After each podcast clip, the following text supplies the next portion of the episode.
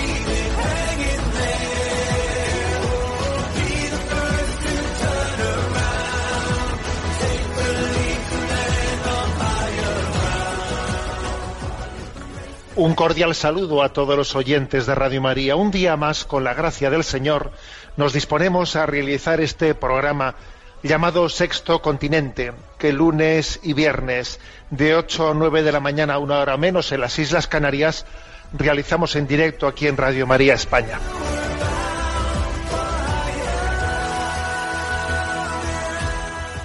Ayer, solemnidad de la Santísima Trinidad, ce- celebrábamos, por lo menos en España, no estoy seguro de si esto es también así en otros lugares, celebrábamos la jornada pro orantibus, el día en el que nos acordamos de las vocaciones contemplativas que han hecho de su vida, de la vocación de su vida, una oración y entrega por todos nosotros, ¿no? En la vida monástica. Y sé que entre nuestros oyentes, entre los oyentes de este programa, pues hay muchas personas que pertenecen a esta vida contemplativa. Y es un honor para nosotros, es un honor que ellos formen parte de la audiencia de este programa. Y quisiera destacar algo importante, ¿no?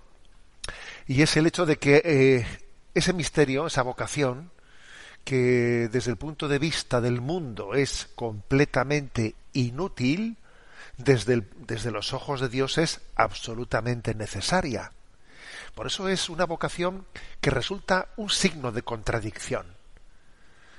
Si algo hay que, que resulta ¿no? verdaderamente signo de contradicción para este mundo increyente, para este mundo que ha dado su espalda a Dios, es la vida contemplativa. Sí, la vida contemplativa es completamente inútil para unos y absolutamente necesaria para otros. He aquí el signo de contradicción que profetizó Jesucristo. Y os voy a decir que la vida contemplativa, que quienes hemos tenido eh, la experiencia de lo que es ser mendigos de la oración y de la intercesión, la, vamos, nos, hemos asomado a ese misterio, ¿no? Yo tengo muy, muy, muy grabado que en vísperas de mi ordenación sacerdotal, cuando tenía 24 añitos, bueno, pues hice una visita a un monasterio eh, contemplativo que estaba, entonces estaba en el, junto al castillo de Javier, ¿eh?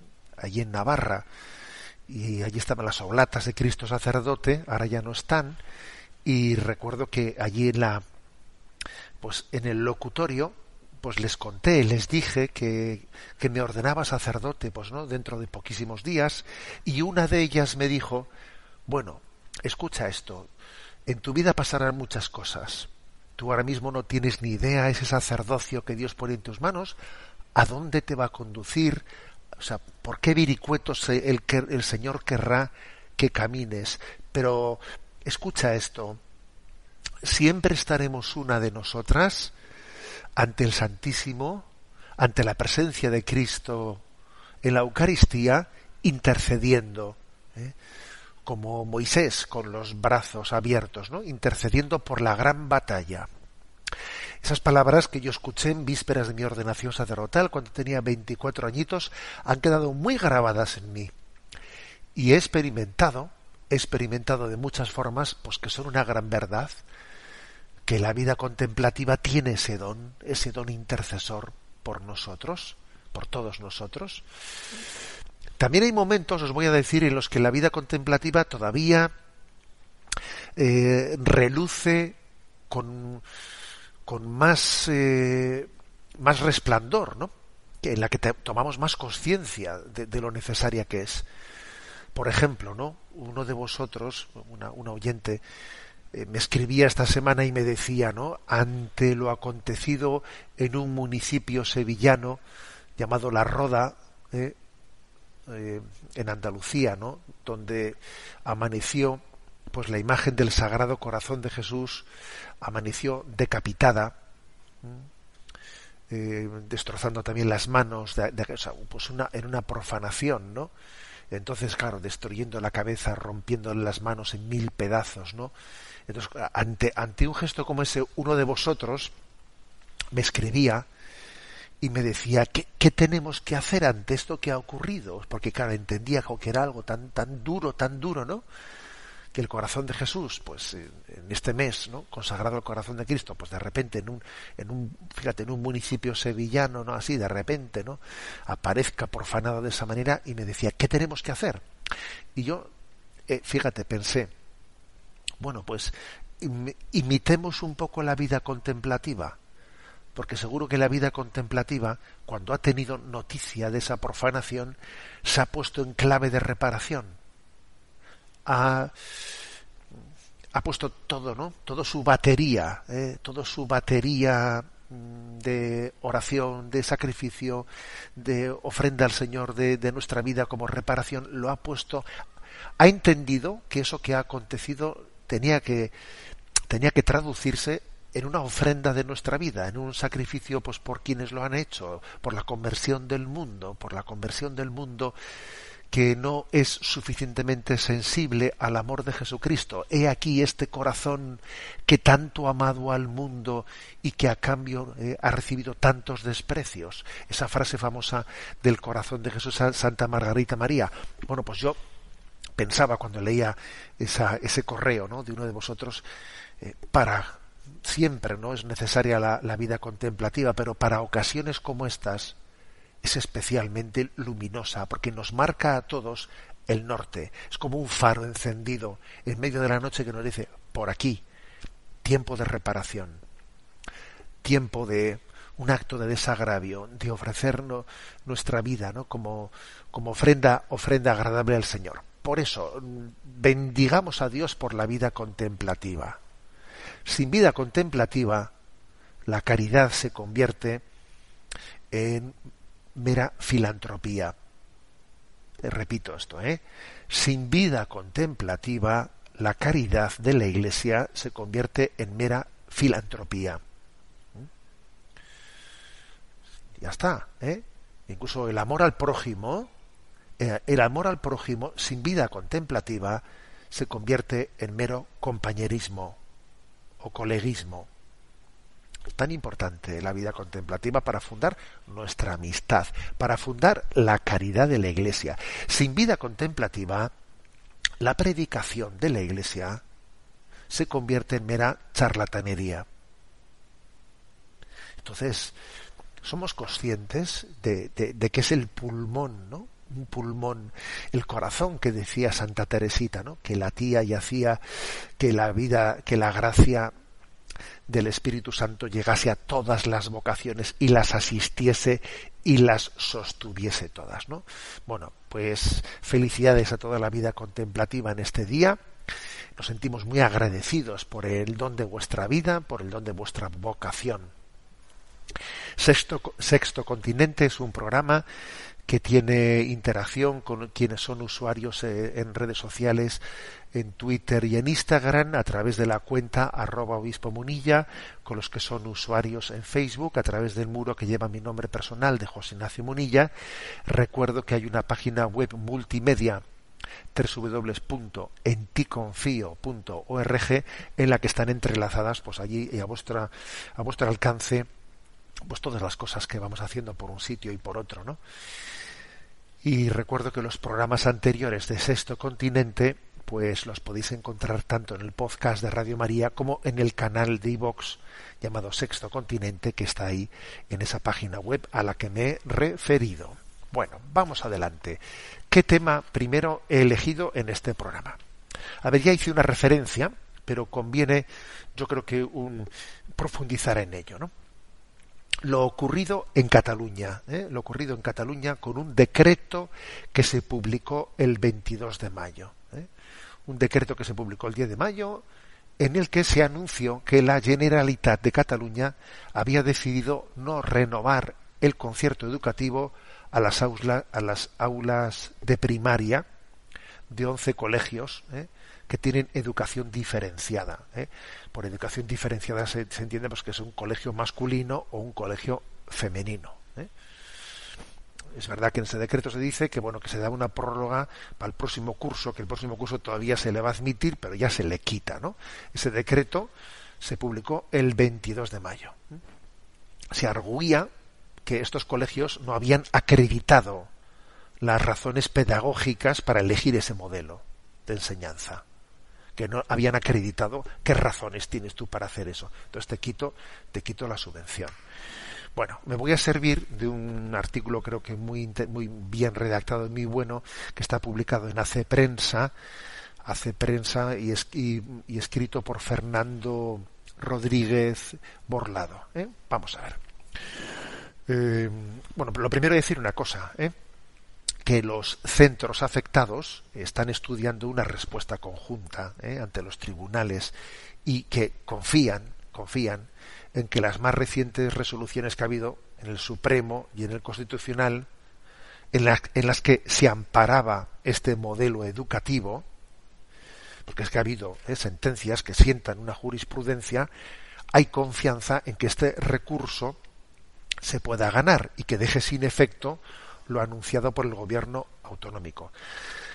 Ahora bien, bueno, por tanto, aquí es muy importante, eh, cada vez es más importante reseñar la, la importancia de la independencia de los poderes, del que el poder judicial verdaderamente sea un poder independiente, pues para que pueda proteger a los ciudadanos, pues de los desmanes del ejecutivo y también del legislativo, ¿eh? también del legislativo. O sea, es muy importante esto. Pero por desgracia no siempre el poder judicial manifiesta esa, esa necesaria independencia. Y por cierto, voy a decir una cosa, ¿eh? una cosa que he dicho en redes sociales, que el 1 de junio, o sea, ¿eh? pues, pues eso, hace una semana, se ha cumplido 10 añitos, ni más ni menos 10 años, de que se presentase eh, en el Tribunal Constitucional un pues una petición de pronunciamiento, un recurso de inconstitucionalidad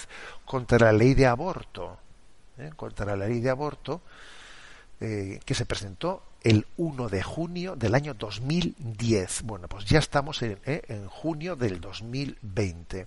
Y el Tribunal Constitucional lleva 10 años sin responder. Lo cual dice muy poco eh, de su independencia, igual, y dice muy poco, bueno, pues de eh, la en favor de esa vocación que tiene y, creo, y lo he dicho públicamente en alguna ocasión, y, lo reitero, que me parece que diez años sin responder a un requerimiento como ese, que lo presentaron 50 diputados del Congreso de los Diputados, y además también lo presentó el Gobierno de Navarra, fue presentado por 50 diputados y por el gobierno de Navarra. Si bien es verdad, claro, que ahora cuando el gobierno de Navarra ha cambiado, el actual gobierno de Navarra ha, retirado ese recurso, bien, pero, pero sigue permaneciendo el de los 50 diputados, ¿no? Diez años sin responder a ese recurso, a ver, creo que es algo injustificable y que es algo que roza la prevaricación. ¿Eh? Porque existe el derecho a hacer una pregunta sobre si una ley es inconstitucional y el Tribunal Constitucional tiene la obligación de responderla. ¿eh? Claro, ¿qué ocurre? Pues que en el año 1985 había habido una sentencia del Tribunal Constitucional con respecto a la primera ley de aborto que hubo en España, en la que, eh, pues, aunque se justificaba la ley, eh, pero sí que, en, eh, digamos, en el desarrollo de, de aquella sentencia se decía una frase clave, clave, se decía que el nasciturus tiene derecho a la vida. Oiga, si según la Constitución española el nasciturus tiene derecho a la vida, a ver cómo va a ser constitucional una ley que dice que hay derecho al aborto. ¿Cómo, cómo, cómo va a ser eso? Entonces, claro, se encuentran entre la espada y la pared para responder. Oiga, pues ahora hay una... En esta última ley se plantea el, el aborto en términos prácticamente ¿no? de tener derecho, derecho libre al aborto libre. Bueno, pues entonces, claro, eh, tiene que pronunciarse. A ver, a ver cómo hacen compatible este pronunciamiento con el que se hizo el año 1985, porque la Constitución es la misma. La Constitución es la misma. Entonces, por esto, a ver, bueno, perdonad este excursus, ¿eh? que este es un excursus, ya sé que estaba hablando del tema de la educación diferenciada, pero bueno, aprovechando que el Pisuerga pasa por Valladolid, ¿no? Digo esto, que se cumplen 10 años ¿eh? de, ese, de ese recurso y es que el Tribunal Constitucional sigue sin responder 10 años después. Es algo inaudito. No hay ningún otro tema que lleve paralizado ese, tiempo. Algo inaudito, ¿no? Es como una patata caliente, una patata caliente que, que no se quiere abordar. Oiga, el derecho a la vida, estamos hablando de un derecho fundamental. ¿eh? Un derecho a la vida que está recogido en el artículo 15 de la Constitución. Entonces, existe el deber de responder a ese recurso que se planteó. Bien, esperemos, ¿no? Que ahora también en este en este recurso que estos centros van a hacer, eh, pues contra, eh, pues entiendo, ¿no? Que lo harán, yo supongo que será contra el Supremo, no, no, no soy ningún ningún experto en, en, en, qué instancias harán este estos recursos. Bueno, pues eh, que obviamente espero que exista la necesaria independencia del poder judicial, pues para poder responder en coherencia con lo que las sentencias anteriores habían respondido, ¿no? Bueno, entonces, a ver, explico un poco más siguiendo este artículo de Hace Prensa. A ver, la clave está que este anuncio ha provocado un gran malestar, ¿no? Y no tanto ya, fijaros bien, porque esto se esperaba, estaba ya preanunciado que se dijese esto, ¿no? Pero sobre todo ha sido por el tema de las formas, las formas escogidas, ¿no? Fijaros, a mediados de febrero, el gobierno mm, autonómico de Cataluña abrió el periodo para solicitar el concierto para el próximo curso, pero entonces denegó ya el acceso a estos 11 colegios de educación diferenciada. Estos pusieron una queja formal y finalmente se les permitió. ¿eh? Se les permitió. Aunque, fijaros, ¿eh? el mismo consejero de Educación, hablando en el Parlamento catalán, se ¿eh? se permitió el lujo de decir en el Parlamento que bueno que no se les pensaba concertar, que lo pidiesen, pero fíjate tú. ¿eh? Y resulta que sin que mediara otra comunicación oficial, a primeros de marzo los colegios recibieron una petición de la Generalitat en la que eh, se les instaba, se les instaba a fundamentar la elección del modelo de educación diferenciada por sexos, que tenían 10 días. Tienen un plazo de 10 días para fundamentar qué razones pedagógicas existen para fundamentar la elección de este modelo educativo diferenciado por sexos. Bueno, mm, estos centros lo hicieron, lo hicieron rápidamente en 10 días y buscaron pues bueno pues eh, razones pedagógicas que están algunas de ellas pues eh, eh, en sus idearios yo que conste que yo estoy exponiendo algo no porque yo piense aconseje el modelo diferenciado el contar no en eso yo no entro ¿eh? Este, digo yo ahora mismo en este programa de Sexto Continente es lo que lo que sí que quiero afirmar por encima de todo es la absoluta legitimidad a que sean los padres los que lo decidan ¿eh? entonces bueno estaba diciendo en el relato que que, el, que la Generalitat les dice a estos colegios que tienen 10 días de plazo ¿eh? para presentar razones pedagógicas que fundamenten la elección bueno, eh, antes de que terminasen los 10 días se declara el estado de alarma. ¿eh? Mm, pero aún y todo ellos ya habían presentado, ¿eh? ya habían presentado esas razones. Y entonces el 22 de mayo el gobierno saca ese decreto en el que se deniega los conciertos solicitados por considerar no probado que la educación diferenciada no suponga un obstáculo para la igualdad. ¿eh? Usted no ha probado que la educación diferenciada no suponga un obstáculo para la igualdad. Oiga, será usted el que tendrá que demostrar que sí supone un obstáculo. Digo yo, para prohibir una cosa. Es un poquito sorprendente, ¿no? Bueno, sigo adelante, ¿no? La ley actual de educación, la 11, establece efectivamente que, aunque de manera poco precisa, que los colegios que adopten la enseñanza diferenciada deben fundamentar su elección desde un punto de vista pedagógico y que deben de especificar qué medidas llevan a cabo para favorecer la igualdad. ¿eh?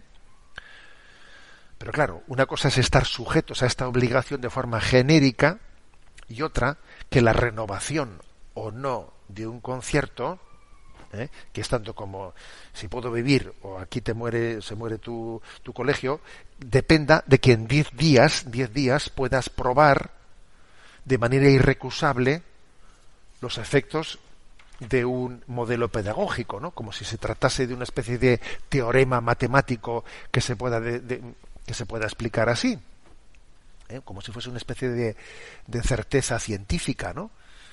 Que por otra parte no se pide eso. A ver, pues, pues si usted necesita ese tipo de certezas científicas, pídeselo también a los otros centros de educación mixta, porque unos tienen que demostrarlo y otros no tienen que demostrarlo, ¿no? Y además, esa exigencia probatoria, mm, casi matemática, ¿no? que muestra la generalidad con los colegios, no se lo aplica a sí mismo, a sí misma la generalidad, porque, claro, porque para justificar su decisión de retirar el concierto, le basta con decir que no nos ha convencido las razones que han expuesto no, no estamos convencidos. Sí es verdad que nos han presentado aquí toda una serie de, de razones pedagógicas, pero miren, no, no, me han convencido. Entonces, oiga, usted no estaba casi pidiendo una demostración matemática, pues entonces dé usted también una demostración matemática de por qué no le convence eso, ¿no? Bueno. En fin, una cosa bastante sorprendente, ¿no?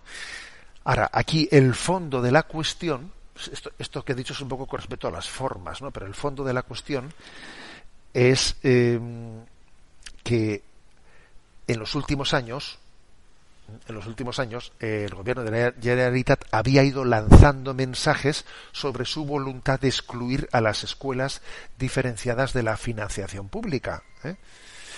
Y que en la Ley de Educación de Cataluña del año 2009, en la LEC que le llaman, ¿no? Se establecía que el modelo de enseñanza mixta sería objeto de atención preferente. O sea, que ya en la ley de 2009 se dijo que se les iba a vigilar mucho. ¿eh?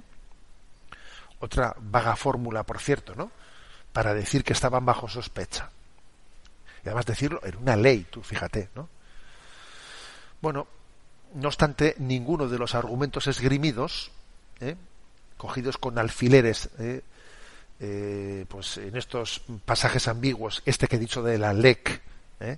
que iban a ser objeto de atención preferente, o eso de que en la LONCE también se había dicho pues de que bueno se, se les iba pues eso un poco a vigilar especialmente ninguno de esos argumentos no son suficientes para enfrentarse a la sólida jurisprudencia que el Tribunal Supremo y el Tribunal Constitucional han ido forjando en los últimos años, ¿no?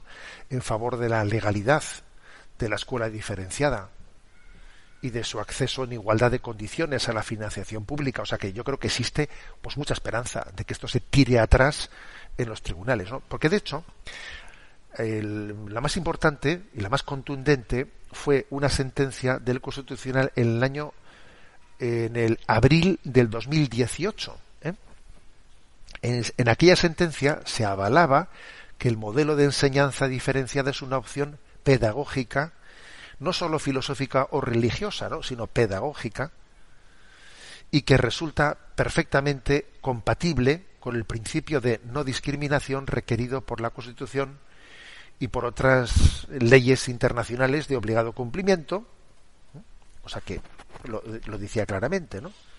Por ejemplo, ¿no? Pues decía, eh, con respecto a las, a las convenciones relativas a la lucha contra las discriminaciones de la UNESCO, etcétera, decía, esto es perfectamente compatible. De hecho, otros países están en las mismas, eh, están eh, son firmantes también de las mismas convenciones de la UNESCO y, y tienen educación diferenciada, ¿no? Bueno, o sea que se negaba el carácter discriminador de la enseñanza diferenciada siempre que los contenidos y el nivel de exigencia, pues de en un colegio masculino y en un colegio femenino, pues, pues fuesen similares, ¿no? O iguales. Bueno, o sea que es que es verdad que, que existió esa sentencia del Constitucional y hay también otra en el Supremo, el Supremo, que también es del año 2018, aunque un poco posterior a la otra, ¿no? Y que nació de un caso parecido al que ahora ocurre en las escuelas catalanas, nació con el gobierno andaluz, que el gobierno andaluz entonces pues hizo lo mismo con los con los con los colegios de educación diferenciada y el Tribunal Superior de Andalucía le dio la razón a los centros educativos ¿eh? y como pues eh, recurrió el gobierno andaluz se, se, fue al Supremo y el Supremo reiteró la legalidad de esta opción pedagógica, su carácter no discriminatorio y su legalidad para recibir la financiación, ¿no? O sea, que quiere decir que existe toda una red de jurisprudencia concordante emitida por los dos tribunales más importantes del Estado, por el Constitucional y por el Supremo, hombre, hombre, que, es que sería sería de aurora boreal si, si en este caso el recurso de estos colegios no se atendiese. Pero claro, mm, cuidado, ¿no? cuidado porque porque es verdad que también han existido pues otros otra serie de sentencias que han sido más confusas más confusas ¿eh? por ejemplo hay que decir que el Tribunal Supremo emitió algunos fallos con respecto a la LOE a la LOE pues que bueno, que eran en sentido contrario, ¿eh? digamos como eh, no protegiendo la educación diferenciada, y, por lo tanto, pues sí que hay que estar atento a lo que aquí ocurra. Bueno, en e, porque, porque en esta batalla judicial está en juego el derecho de los padres a la educación de sus hijos. Porque si alguno se cree que eso, bueno, es que con mis hijos no están en un colegio de educación diferenciada, a mí eso no me afecta. Te equivocas te equivocas, porque cada batalla que se pierde en el derecho de los padres a la elección de la educación, eso mm, es terreno perdido. Y obviamente se va, ¿eh? se va avanzando en una progresiva inmiscusión ¿eh? en el derecho de los padres. Bueno, aquí hay una cosa con la que concluyo que, que no es baladí. ¿eh? y es cómo es el modelo pedagógico a nivel internacional. A ver, tanto en Estados Unidos como en Alemania el modelo pedagógico de educación diferenciada está perfectamente avalado. Pero es que además no solo eso, ¿eh? es que hay lugares como, escuchad esto, Irlanda, Inglaterra, Canadá, Estados Unidos, Australia, Nueva Zelanda, Medio Oriente, donde no solo es que eh, se permita, ¿eh? o sea, que la educación diferenciada tenga derecho a recibir un concierto económico, no, sino que todos estos países que he dicho, existe también escuela pública, pública del Estado de educación diferenciada. O sea, que existen colegios públicos que son pues de chicos y de chicas, pues en lugares como, repito, Irlanda, Inglaterra, Canadá, Estados Unidos, Australia, Nueva Zelanda. Oiga, eh, entonces ¿de qué estamos hablando? ¿eh? ¿De qué estamos hablando? ¿Por qué, ¿Por qué nosotros tenemos que ser tan intervencionistas? ¿Por qué nosotros tenemos que pretender redefinir la antropología, la familia, eh, la educación? O sea, ¿por, qué, por qué esa, esa intención de estar siempre ¿no? interviniendo, interviniendo en lo que en lo que es competencia de la familia? Bueno, lo dejo aquí porque me ha parecido eh, interesante conocer la letra pequeña, porque la letra pequeña también se matiza en muchas cosas, la letra pequeña de lo ocurrido en Cataluña con motivo de ese decreto publicado el 22 de mayo. Bueno, y como anteriormente había hablado de ese décimo aniversario de la presentación del recurso de inconstitucionalidad eh, contra la ley del aborto, que está pendiente de respuesta. Hace mucho tiempo que, no había puesto esta canción de Sergio Dalma, Ave Lucía, que fue cantada en el año 1993 en el Festival de Música Pop de Viña, el Festival de Viña. Yo, una pequeña reflexión.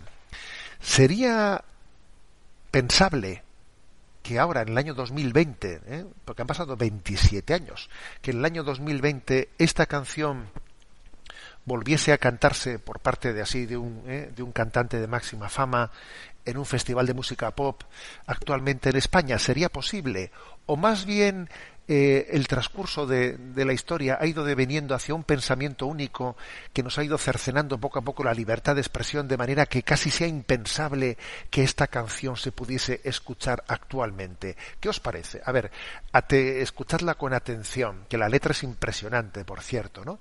Y juzgar vosotros mismos, ¿no?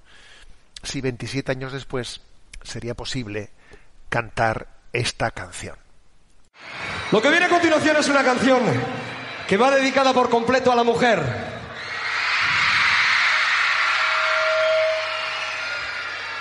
Esta es la historia del caso de una chica que se llamaba Lucía. ¡Ave Lucía!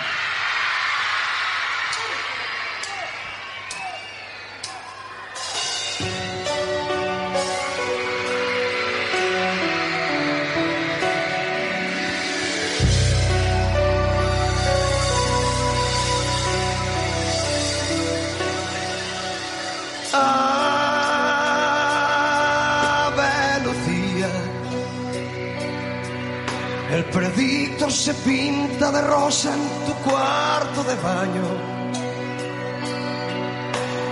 Ave Lucía. Y te dice que vas a ser madre a finales de mayo. Y tu novio de noche secreta se ha vuelto enemigo hace unos días. Vaya ironía, Ave Lucía.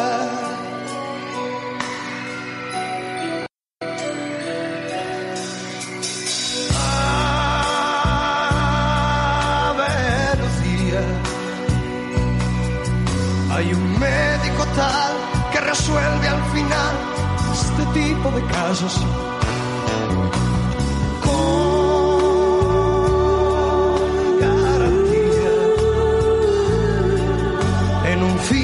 semana te puedes sacar de un mal paso.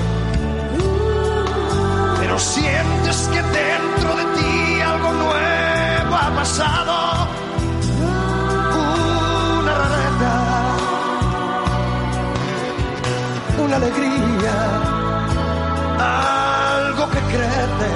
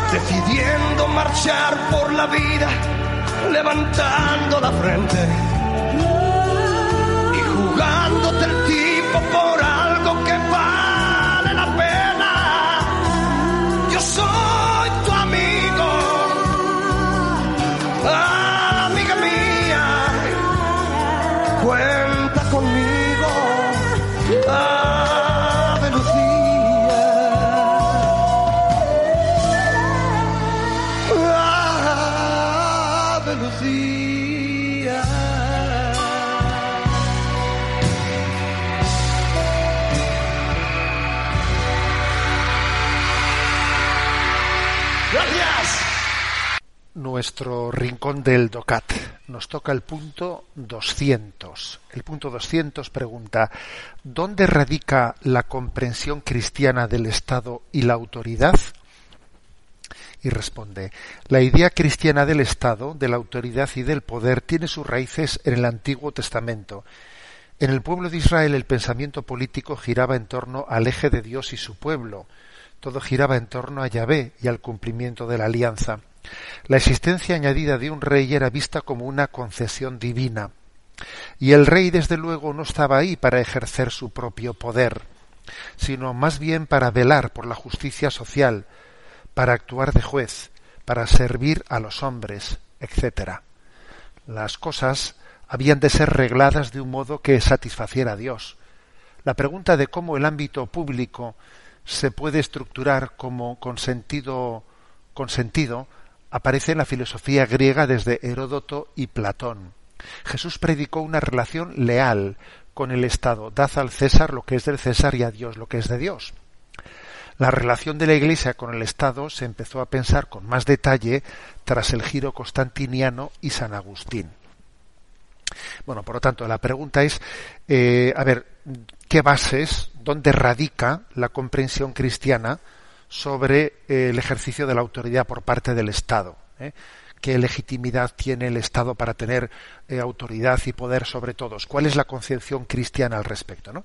Entonces, en este punto 200 se dice que, en primer lugar, esa concepción parte del Antiguo Testamento, o sea, es Yahvé el que tiene plena autoridad es sobre su pueblo, Yahvé es fuente y origen de toda autoridad, pero en el Antiguo Testamento eh, eh, Dios mm, hizo una concesión ¿eh? a su pueblo, como veía que su pueblo difícilmente se sometía a la alianza de Dios con rectitud, sino que había muchas violaciones de esa alianza y entonces había que juzgarlas, etcétera. Dios hace una concesión, ¿no? Y la concesión es que puedan tener un rey humano. El ideal hubiese sido pues que Yahvé solo hubiese sido el rey, el rey de Israel, ¿no? Sin ninguna autoridad humana interpuesta para entendernos. Pero bueno, Dios hace esa concesión a Israel de que tengan un rey, ¿eh? pero es un rey que tiene una autoridad recibida, recibida de Yahvé, ¿eh? que no ejerce su propio poder, sino que está puesto en nombre de Dios. ¿eh? Acordaros, por ejemplo, cuando Jesús le dice a Pilato, tú no tendrías sobre mí ninguna autoridad si no te hubiese sido dada, dada de lo alto. ¿eh? La concepción cristiana es que la autoridad viene de lo alto ¿eh? y, y, tiene que ser ejercida conforme a justicia al servicio de los, de los más débiles especialmente, ¿no? De manera que, que sea conforme a esa voluntad divina. Bueno, este es el punto, digamos, eh, de partida. Luego, digamos, hay toda una un desarrollo de ese pensamiento. Jesús, eh, Jesús en esa famosa frase, dad al César lo que es del César y a Dios lo que es del Dios, en absoluto se contrapone a lo anterior, pero sí, sí subraya una cierta autonomía de los dos órdenes. No quiere decir que, eh, que la autoridad del César y la autoridad de Dios eh, no tengan nada que ver entre ellas. No. De hecho, el mismo Jesús dijo, tú no tendrías ninguna autoridad sobre mí si no te hubiese sido dada de lo alto. Pero dice también al César lo que es del César y a Dios lo que es de Dios, con lo cual quiere decir que eh, si Jesús entendía que tenía que haber una autonomía en el ejercicio, ¿eh? el ejercicio de la, de la potestad eh, de, de, gobierno por parte del Estado. Y, este punto 200 finalmente eh, añade, termina diciendo que fue eh, después de, de, la conversión cristiana, de la conversión de Constantino al cristianismo, cuando el imperio se hizo cristiano y sobre todo después de San Agustín, cuando se comenzó a reflexionar cuando la Iglesia, eh, el pensamiento cristiano comenzó una reflexión sobre cuál es la visión cristiana sobre el origen de la autoridad y el origen del poder. ¿no? De ahí la pregunta que dice, ¿dónde radica la comprensión cristiana del Estado y la autoridad? Bueno, estas son básicamente, digamos, las, las, eh, las pautas ¿no? que se dan en este punto 200.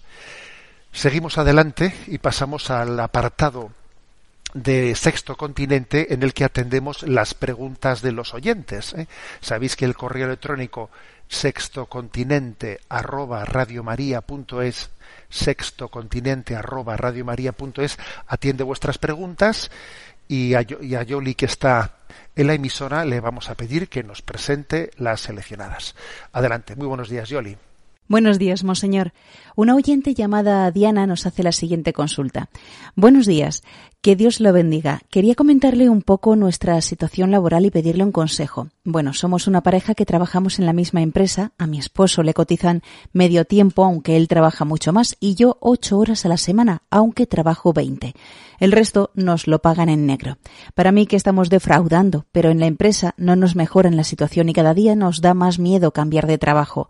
En teoría, según nuestra cotización oficial, podemos pedir muchas ayudas, por ejemplo, la nueva ayuda de la renta mínima pero moralmente no creo que debamos hacerlo. Pero siempre están ahí las demás personas intentando convencernos, diciéndonos que no es culpa nuestra, que son los jefes los que están defraudando y hasta nos están robando a nosotros el resto de cotización. Monseñor, mi pregunta es, nosotros, al aceptar un trabajo así seguir en él, ¿estamos haciendo mal? ¿Podríamos pedir las ayudas que nos darían por nuestra cotización? Espero haberme explicado un poco y que me haya entendido. Muchas gracias por su respuesta. Bueno, en primer lugar, yo felicito, ¿no? Pues al, a este a este matrimonio por el hecho de tener esa preocupación por el hecho de hacer las cosas conforme a justicia social, ¿eh? que creo que el hecho de, de, hacerse esa pregunta de que alguien no, no, no quiera aceptar el dinero fácil porque intuye que es injusto, pues es una bendición de Dios el que alguien tenga esa delicadeza, delicadeza de conciencia. Obviamente esos empresarios o ese empresario está actuando incorrectamente, ¿eh? de manera inmoral. Cuando, bueno, pues eh, uno trabaja ocho, eh, consta como que cotiza solo por ocho horas, pero trabaja veinte o lo mismo el otro, etcétera, ¿no?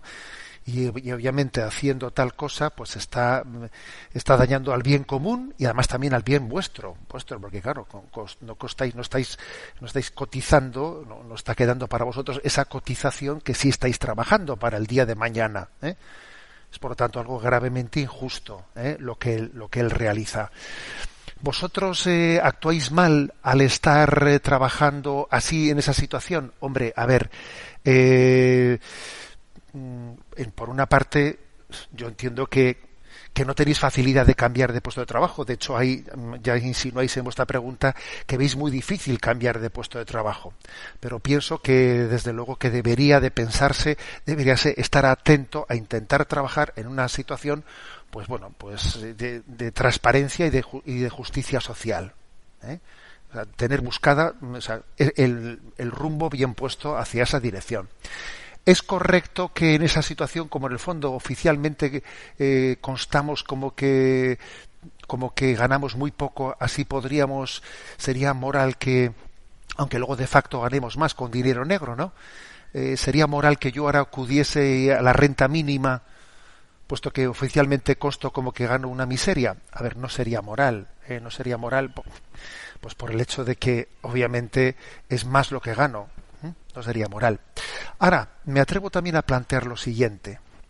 Creo que a veces eh, el, obrar rectamente en justicia también puede, eh, puede requerir la prudencia de, bueno, pues de buscar también un medio que, que lleve al que comete la, la, injusticia a poner las cosas en orden. No sé si no se, no se debería, en una situación así, recurrir a un abogado recurrir un abogado para que ese abogado, delante de ese empresario, le haga entender, mire usted, usted está aquí cometiendo una injusticia, ¿eh?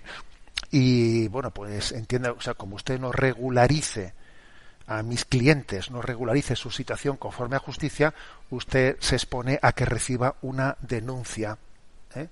Una denuncia y eso puede ser obvia dice joder para, para vosotros igual puede ser muy violento hacer eso bueno a ver es que a veces también hay que tenemos que estar dispuestos a ponernos rojos que a veces más vale ponerse una vez rojo que veinte veces amarillo. Es que a veces uno tiene que, que recurrir ¿eh? también a, un instrumento legal para exigir la justicia. Bueno en cualquier caso eh, también uno tiene que discernir desde su situación posible, desde, la, desde las posibilidades humanas que tiene, pero yo ahí dejo caer eso porque creo que, en justicia sería lo que se debería de hacer. ¿eh? Venga, os encomendamos en esa situación tan delicada y como digo, gracias por vuestro testimonio de no estar dispuestos a justificaros fácilmente ¿no? en esa situación así, que es un ejemplo para todos nosotros. Adelante con la siguiente pregunta. Elena de Madrid nos comparte. Estimado Monseñor, agradezco su programa y el criterio que nos da para ayudarnos y ayudar a otros. Durante este confinamiento, un momento clave ha sido el de la Santa Misa vivida a través de los medios de comunicación. Quizá lo he vivido con más recogimiento que el que tengo habitualmente por mi situación personal. El caso es que al hacer la comunión espiritual, la expresión ven al menos espiritualmente a mi corazón no me convencía del todo, pues yo entendía que en esta situación de imposibilidad de salir y hubo días duros de muchas muertes, etcétera, el Señor quería derramar su gracia abundantemente. Así que yo decía, ven plenamente y espiritualmente a mi corazón, así todos los días. También es cierto que algunos conocidos se han acercado a la Iglesia a solicitar de forma particular la comunión durante el tiempo en que el culto público ha estado suspendido, y me consta que se le han dado, pero yo no siento esa necesidad y esto me cuestiona un poco. Eso sí, tengo claro que lo importante era que al reabrirse el culto público el Señor me encontrase con mayor y mejor disposición de recibirle. En fin, le comento todo esto por si me estoy montando una película. Un abrazo de comunión. Bueno, pues la verdad es que eh, yo creo que el hecho de que esta oyente, ¿no? Pues haya vivido de esa manera tan intensa, ¿eh? esa comunión espiritual, pues es un ejemplo para todos nosotros. Hasta el punto de que a ella, en esa situación, se le quedaba un poco esa expresión, ¿eh? aquí también en Radio María se suele hacer, cuando se retransmite la Santa Misa, se hace una oración de comunión espiritual, ¿no? Y se dice, ven al menos espiritualmente a mi corazón. Bueno, lo primero hay que decir que no es que exista por parte de la Iglesia una oración oficial con la que se haga o se tenga que hacer las comuniones espirituales. No, no existe tal cosa. ¿eh? Son la, bueno, pues así, distintas devociones las que han formulado las cosas de una manera o de otra. Pero bueno, la expresión ven al menos espiritualmente, ciertamente no quiere decir que, que por este conducto, en una situación como la que hemos vivido de la pandemia, uno iba a recibir menos gracia de Dios que se hubiese podido estar en la iglesia comulgando presencialmente. ¿eh? No quiere decir no, porque es que, a ver, Dios puede dar su gracia e incluso con una intensidad superior por el medio de una comunión espiritual que por una comunión presencial cuando uno no tiene otro remedio que hacer la comunión espiritual, porque presencialmente no puede hacerla. Dios puede dar su gracia en un grado no solo, no solo equiparable, sino incluso superior. ¿eh? Bueno, eh, con lo cual, ¿eh? esa expresión ven al menos espiritualmente no quiere decir que yo, bueno, pues aquí sé que voy a recibir menos. No. Quiere decir que yo sigo manteniendo el deseo del encuentro de la recepción sacramental pues mm, presencial como usted misma dice, ¿no? En la, en la, en la pregunta. Eh, entonces, bueno, que haya tenido esa intuición de decir, eh, ven plenamente y espiritualmente en vez de decir ven al menos espiritualmente, bueno, pues muy bien, ¿eh? pero yo creo que no hay que hacerse un lío donde no existe, ¿eh? donde no existe y que sencillamente, bueno, bueno pues es, ha sido ha sido también un testimonio el ver como cuando aceptamos eh, la, la, voluntad de Dios, cuando aceptamos las limitaciones y en vez de perder tiempo en, quejarnos, en que me gustaría que esto no fuese así, a ver, no te pierdas tiempo, no, no te disperses en quejas, sino céntrate en vivir de esta manera en este momento, ¿no? Pues la, la vivencia eucarística con esa comunión espiritual y eso te preparará para que llegado el momento del retorno ¿no? a la celebración pública del, del, culto entonces bueno pues será esa gran fiesta de participar también de, de esa visualización ¿eh? de la celebración de la última cena estando todos reunidos en torno al altar Adelante con la siguiente pregunta. Encarna Plaza nos comparte. Me ha impresionado mucho el caso del cardenal Pell. Le agradezco que lo comentase en el programa Sexto Continente y le agradecería todavía más que comentase usted las palabras que pronunció cuando fue liberado de la cárcel tras el periodo de trece meses en el que estuvo encarcelado bajo la falsa acusación de haber abusado de un monaguillo. Me refiero a la siguiente frase. Acabo de pasar trece meses en la cárcel por un crimen que no cometí sufriendo una decepción tras otra. Sabía que Dios estaba conmigo, pero ignoraba qué pretendía. Pero con cada golpe venía la consolación de saber que podía ofrecerlo a Dios por algún buen propósito, como convertir un sufrimiento tan enorme en energía espiritual. La verdad es que yo también, cuando escuché esas palabras, me sentí profundamente impactado, ¿no? impactado porque son palabras que hablan a corazón abierto, o sea, ese hombre se ha abierto en canal diciendo esas palabras. Manifiestan él diciendo, bueno, pues me he tirado 13 meses en la cárcel, ¿no? acusado de un crimen que, que, no he hecho. Y además cada golpe que recibía, porque claro, porque es que hasta que finalmente, en, la última, última, última, última de las instancias, ¿no? Al final ha salido un tribunal diciendo, pero, pero, pero, ¿qué estáis haciendo? Pero si es que esto no tiene ni pies ni cabeza, ¿no? Y allí es cuando por unanimidad, pues bueno, pues se, se le ha liberado se le ha declarado no pues inocente incluso se ahora se están sentando los periodistas etcétera en el banquillo no los que habían hecho un juicio paralelo. Pero es que eso ha sido en el último en el último momento como cuando Abraham iba a sacrificar a Isaac y en el último momento un ángel detiene su mano antes de entonces claro él ha recibido golpes y golpes y golpes y dice yo no sabía qué, qué pretendía Dios conmigo pero es impresionante que diga, en esas declaraciones que hizo así abuela pluma al salir de la cárcel, que para él era un consuelo. Cada vez que venía un, golpe más, cada vez que venía pues eso, un rechazo más de que si el juez no sé qué, el otro no sé cuántos, bueno, cada vez que se le iban rechazando y rechazando y rechazando todas sus apelaciones, dice, para mí el único consuelo era que yo los cada disgusto añadido, cada disgusto añadido era una potencialidad de hacer un ofrecimiento. ¿Eh? Cada golpe era un ofrecimiento, cada golpe era un ofrecimiento. La verdad es que es una lección de fe tremenda, ¿eh? la, que, la de que este, este hombre nos ha dado en compartir cómo ha vivido. Cada golpe un ofrecimiento, abrazar la cruz y ofrecerla, abrazar la cruz y ofrecerla. Abrazo y ofrezco, abrazo y ofrezco, sabiendo que Dios como yo no lo sé, pero como Dios sí sabe, hará fecunda ese, ese ofrecimiento de la cruz. ¿eh? Toda una lección. Vamos brevemente con la última pregunta. Un oyente llamado Víctor Vallejo nos comparte.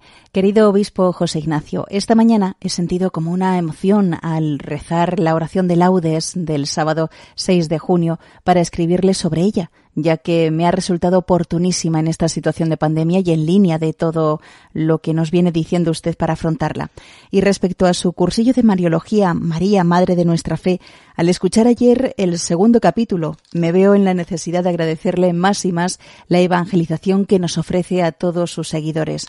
Solo le añadiré una posible concreción de mi deseo ya manifestado de que todos eh, los materiales de evangelización lleguen algún día a encontrarse a disposición de cualquier persona persona discapacitada, puesto que sus intervenciones son verbales, falta transcribirlas para ponerlas a disposición de los sordos. Sé que alguien está haciendo esto con su programa Catecismo de Nuestra Madre la Iglesia y que tanto ese trabajo como hacerlo ahora con el cursillo de Mariología es lento y arduo. Por ello, voy a atreverme, esto es una osadía, conociéndome a mí mismo como bastante gandul, a decirle que bueno, quién sabe, a lo mejor algún día le mando el citado segundo capítulo transcrito. Muy unidos en Cristo. Bueno, es que es simpática la intervención de este hombre y aprovecho para decir, bueno, pues que agradezco mucho el hecho de que exista ahí un voluntariado, a muchos de los cuales no los conozco presencialmente, ¿no? Que bueno, pues que han ido, están poco a poco traduciendo y así en la página web en ticonfio.org junto al audio se va colocando la transcripción pues tanto del catecismo de la Iglesia Católica como del DOCAT, de esos comentarios del DOCAT, y bueno, pues quizás como decía este hombre, no, algunas otras cosas también podrían hacerse en la medida que haya personas que también sientan esa, esa llamada. Pero bueno, es hermoso ver cómo el deseo de la evangelización hace que, eh, pues que muchas personas pues, sientan una llamada eh, a colaborar en esa evangelización. Bueno, tenemos el tiempo cumplido. Me despido con la bendición de Dios Todopoderoso, Padre, Hijo y Espíritu Santo. Alabado sea Jesucristo.